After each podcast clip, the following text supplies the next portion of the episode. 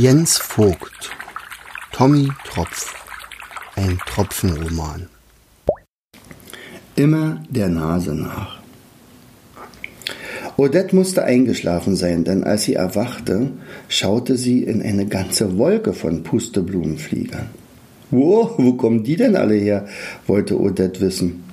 Während du schliefst, habe ich mir eine Lösung für dein Problem ausgedacht, doch dazu brauchte ich viele meiner Brüder und Schwestern. Odette schaute nach der Quallenwolke.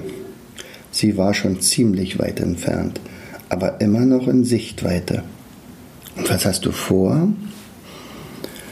Äh, also, werte Gräfin, es kann sein, dass dir mein Plan nicht gleich gefallen wird warnte Taraxis der 27. schon einmal vor. Nun spuck es schon aus, was hast du vor, wollte Odette wissen. Alles war ihr Recht, um wieder zu Perla zu kommen.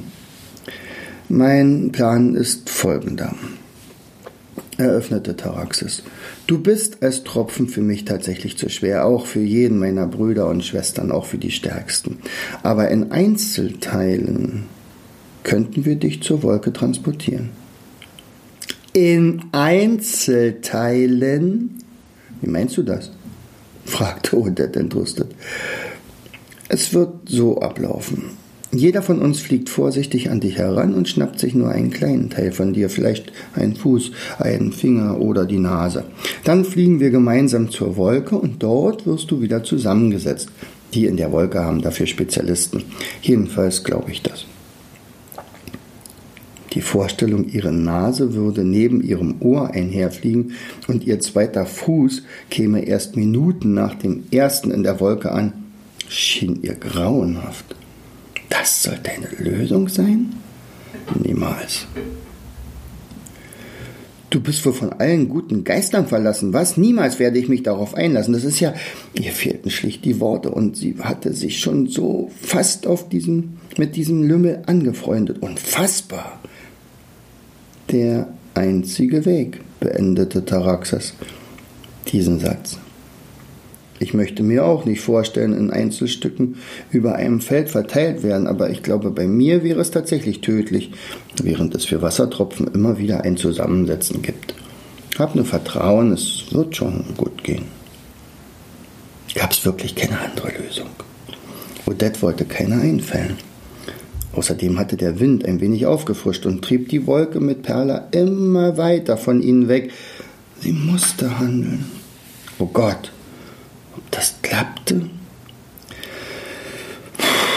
Nun gut. Aber seid bitte vorsichtig. Nicht, dass einer von euch abdriftet und ich komme in der Wolke ohne Ohren an. Äh, wir schaffen das, Odette, riefen die Mitglieder der Riesenfamilie der Tropfengräfin zu. Schnell stellten sie sich in einer langen Reihe hintereinander an und schnappten sich wie verabredet Stückchen für Stückchen von Odette, um sie gleich darauf zur Wolke zu fliegen. Daraxis, der den ganzen Transport bis zuletzt koordiniert hatte, kümmerte sich um den Kopf von Odette. Odette sah, wie er etwas zu ihr sagte, wahrscheinlich ihr Mut zusprach, doch äh, konnte sie nichts verstehen, denn ihre Ohren und die Nase wurden bereits weiter vorne in der Schlange getragen. Der Spruch immer der Nase nach bekam plötzlich eine vollkommen neue Bedeutung. Denken konnte Odette zum Glück immer noch und sehen. Mit ihren Augen erkannte sie, dass sich der Pusteblumenfallschirm zu Perlas Wolke immer mehr näherte. Tatsächlich erreichten alle Einzelteile ihr Ziel. Fein säuberlich wurden sie am Einlass abgegeben und dort wieder zusammengesetzt. Odette war kurz darauf wieder ganz die Alte.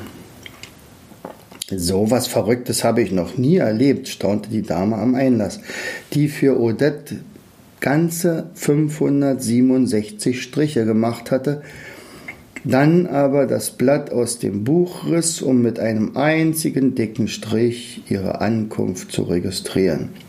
Odette, Gräfin vom Wrack, stand nun im Register. Am liebsten hätte Odette die ganze Fallschirmfamilie umarmt, doch die Gefahr des Absturzes bestand ja noch immer. Daher winkte sie Taraxis und seinen Geschwistern nur dankbar zu. Danke, dass du mich überredet hast.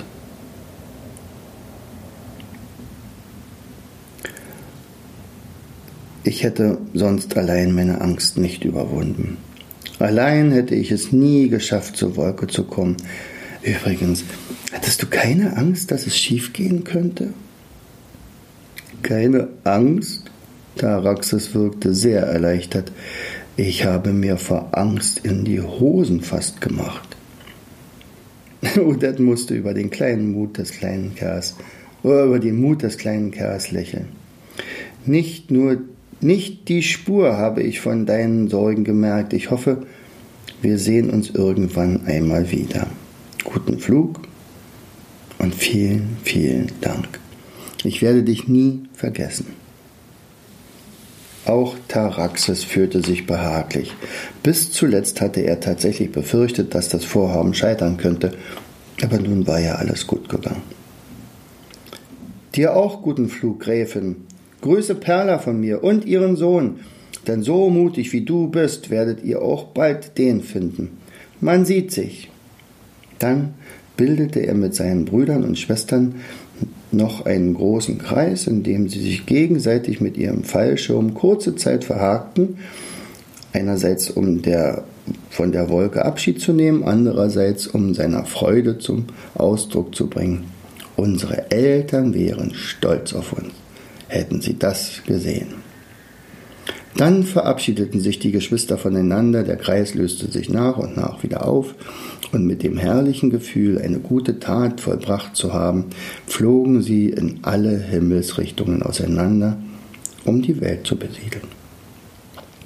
Odette winkte Taraxis mit Tränchen in den Augen noch, ein, noch so lange nach, bis er so klein war, dass sie ihn selbst mit zusammengekniffenen Augen nicht mehr erkennen konnte.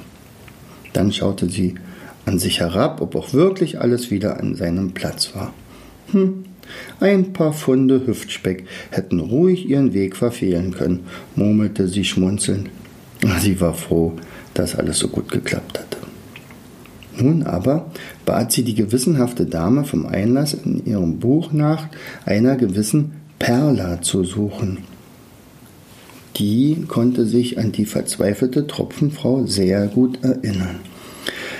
Du findest sie in der Mitte der Wolke. Ich glaube, sie weint immer noch. Sie war so verzweifelt, nach ihrem Sohn und auch noch ihre beste Freundin verloren zu haben. Als Odette plötzlich vor dem Häuflein Elend stand, verwandelte sich dieser schlagartig in ein Feuerwerk der Wiedersehensfreude. Perla sprang auf. Odette! Das ist ja Wahnsinn. Du bist es wirklich. Sie herzte ihre Freundin, drückte sie, dass diese fast keine Luft mehr bekam und sprang wie ein Gummiball auf dem Trampolin auf und nieder. Dann musste Odette erzählen, was passiert war und vor allem, wie sie dann auch noch dort so noch zur Wolke gestoßen war. Odette berichtete alles von Taraxis, seiner gigantisch großen Familie und auch von ihrer Überwindung, sich in Einzelteilen abtransportieren zu lassen. Nur ihre Begegnung mit Halo blieb ihr Geheimnis. Taraxis würde ich auch gerne kennenlernen. Wer weiß, wo er landet. Beide ahnten zu dem Zeitpunkt noch nicht, dass dieser kleine Kerl tatsächlich auch einmal ihre Hilfe brauchen würde. Als Wobegon geendet hatte, schauten alle auf die Reaktion des Königs. Während der Erzählung hatten sie ihn fast vergessen. Jetzt aber stand die Fortsetzung der Geschichte auf dem Spiel. Oder gar noch schlimmer. Falls dem König die Geschichte nicht gefallen hätte, könnte er die beiden Freunde sogar ins Gefängnis stecken. Doch ihre Befürchtungen zerstreuten sich schnell, als der König amüsiert in die Flossen klatschte. Wassertropfen, die auf Weltreise gehen, Die würde ich selbst einmal herzlich gerne kennenlernen. Die Knurpse hätten sicher viel zu erzählen. Er wandte sich an den Wobbegong und seinen Partner. Es scheint, ihr habt so einiges in meinem Reich verändert. Ich erwarte euch morgen früh in meinem Palast. Ich denke, wir haben einiges zu bereden. In der Begleitung einiger Moränen entfernte er sich aus der Gesellschaft, die sichtlich erleichtert schien.